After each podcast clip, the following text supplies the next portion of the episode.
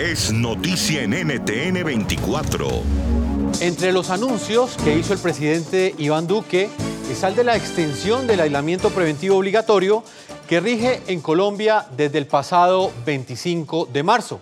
El presidente Iván Duque confirmó hoy que se prolongará por seis días más, es decir, irá hasta el próximo 31 de mayo. Recordemos que el gobierno colombiano ha fijado tres prórrogas de la cuarentena nacional. La última caducaba el próximo lunes 25 de mayo. El presidente ha dicho el día de hoy que se extiende hasta el 31 de mayo. Por otro lado, la emergencia sanitaria que declaró el gobierno colombiano el pasado 12 de marzo también se ampliará. El periodo que inicialmente acababa el próximo 30 de mayo se extenderá por 90 días más, es decir, que va a finalizar el próximo primero de septiembre. Señor Nicolás Uribe, presidente de la Cámara de Comercio de Bogotá, ¿qué opinión tiene usted de, de flexibilización que anuncia el presidente Iván Duque desde el próximo primero de junio? A mí me parece, Jefferson, muy importante la decisión que ha tomado el señor presidente de la República. Primero porque anticipa lo que puede suceder en los próximos dos meses, junio y junio, que es un elemento importante para la reanudación de las actividades y para la certeza de las actividades económicas.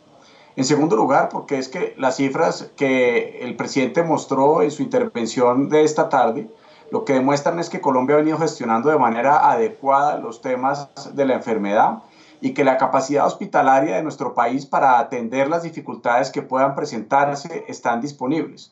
En la actualidad tenemos disponibilidad del 50% de las unidades de cuidados intensivas para atender precisamente los riesgos que pueda haber con el COVID.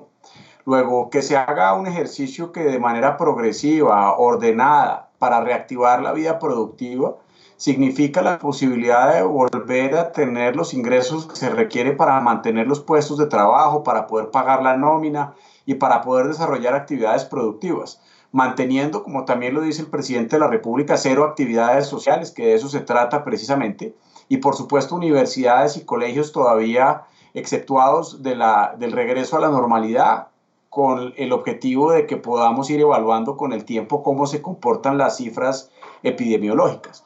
Eh, la idea es que quienes puedan trabajar en casa lo sigan haciendo y los que tengan que progresivamente empezar a desarrollar las actividades también lo puedan hacer de acuerdo con la forma en que ha venido comportándose la situación en los diferentes municipios. Luego, a mí me parece que este esquema de regionalización, de apertura gradual, de implementación juiciosa y cuidadosa de protocolos y sobre todo de mucha disciplina es la llave para evitar que la pandemia del hambre y de la pobreza termine haciéndole más daño a los colombianos que la pandemia del COVID en relación con los temas de salud.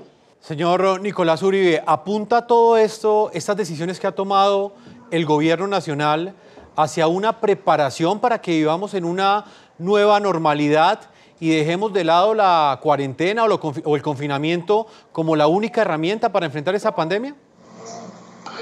Es que, Jefferson, la realidad del COVID es que no se va a ir en los próximos meses. No hay vacuna, no tenemos certeza de que si usted le ha dado COVID no le va a volver a dar.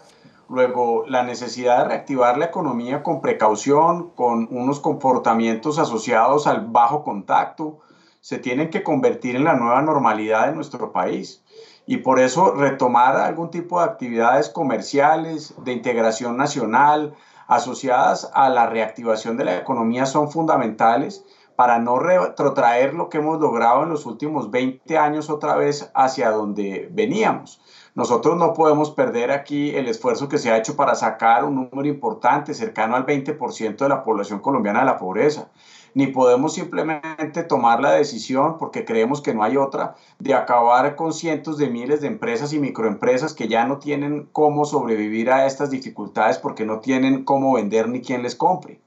Luego, la posibilidad de, de manera progresiva abrir la economía, empezar a reactivar eh, eh, adecuadamente, de manera inteligente y cuidadosa, sectores de la economía, no solamente es una decisión inteligente, sino es una, la única decisión que tenemos que tomar para poder volver a construir esa, esa telaraña de actividad económica que es tan importante para mantener los ingresos de los ciudadanos.